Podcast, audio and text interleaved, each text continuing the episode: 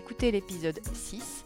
Aujourd'hui, nous allons aborder la question de la patience. Je suis Séverine Verrière, coach parental, et je suis ravie de partager avec vous des astuces de coach et aussi de maman. Samedi, lors d'une conférence en ligne, j'ai demandé aux participants quelles étaient selon eux les qualités à améliorer pour enrichir la relation avec leurs enfants. J'avais laissé trois options, la patience, la fermeté et l'écoute. Et il était possible de choisir l'une ou plusieurs des réponses. Eh bien, 100% des participants indiquaient la patience. On retrouvait la fermeté et l'écoute dans 50% des réponses. Alors c'est quoi cette histoire qui indique que nous manquons de patience? J'aimerais voir ça avec vous sous trois regards différents. D'abord, celui du contexte. Sommes-nous toujours patients ou toujours impatients? J'imagine que, tout comme moi, vous connaissez des personnes très patientes, capables de faire des puzzles de 500, voire de 5000 pièces, qui prennent des heures et des heures, ce dont je ne suis absolument pas capable, et qui vont s'agacer dès que le téléchargement d'une page internet va dépasser 4 secondes, dès qu'un enfant va venir leur dire trois fois J'ai faim Alors, cette personne est-elle complètement schizophrène Ou bien y a-t-il autre chose qui se joue comme par exemple le contexte? Il s'avère que nous sommes différents d'une situation, d'un contexte ou même d'un rôle à un autre. Nous pouvons être une personne très concentrée, consciencieuse, précise dans son travail et à la maison, dans un autre contexte, être tout à fait différent, tout à fait différente, être plutôt désorganisée, voire franchement bordélique, et ce n'est pas un problème. Les situations sont différentes, les envies et les besoins aussi. Ça nous montre que nous avons une qualité dans un, contexte et nous pouvons choisir de l'importer d'un contexte à l'autre. C'est une question de prise de conscience, de choix et même parfois de croyance. Peut-être que nous entendons depuis que nous sommes tout petits. Mais quelle patience je le ou la vois dessiner sans jamais se lasser. Ou alors? Il ou elle manque de patience depuis tout bébé. Déjà à deux mois, il ou elle hurlait dès qu'on n'arrivait pas dans les cinq minutes.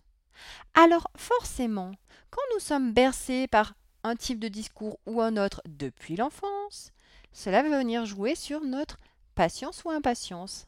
Ce qui est sûr, c'est qu'une fois adulte, on se rend bien compte que cette qualité, on peut l'avoir développée dans certains domaines, on peut choisir de l'activer en faisant un travail où on va être, capable de remettre en cause l'histoire que l'on entend depuis toujours et choisir ce que l'on a envie de faire avec cette histoire de patience. Alors vous allez me dire, et par rapport à la parentalité, qu'en est-il? Eh bien, dans le domaine de la parentalité, comment ça se traduit? Ça se traduit souvent par des parents qui me disent Oh là là, dès que mon enfant me demande plus de deux fois C'est quand qu'on mange Ah bah ça y est, ça m'énerve. Ou quand il bute ou elle bute sur les devoirs, qu'il ou qu'elle répond à côté de la question, alors que je sais qu'il connaît la réponse. Je me demande s'il le fait pas exprès. Et ça m'énerve. Ou bien, quand je suis obligée de répéter trois fois Allez, au bain et qu'ils n'y vont toujours pas, je perds patience et je finis par gronder, par crier. Alors, vous vous doutez bien que tous ces exemples sont nombreux. Et moi, je demande toujours à ce moment-là, manquez-vous de patience ou d'outils pour gérer la situation? Parce que bien souvent, en utilisant des outils comme donner un choix, ou bien se mettre à l'écoute des émotions ou des besoins, on se rend compte qu'il est possible de régler la situation bien plus rapidement et sans cri. Du coup, de nombreux parents se rendent compte qu'au final, c'est pas une histoire de patience tout ça. C'est plutôt une histoire d'outils dont ils disposent ou pas, et qu'avec certains outils, certaines manières de s'adresser aux enfants, la situation si compliquée, ben, ne pose plus de problème. Et enfin, j'ai envie d'aborder avec vous la question de je suis trop patient, trop patiente. Alors comment ça se passe quand on a trop de patience? C'est quelque chose que l'on retrouve avec les parents qui nous disent Je suis super patient et alors d'un seul coup, bam ça explose. Je ne contrôle plus rien.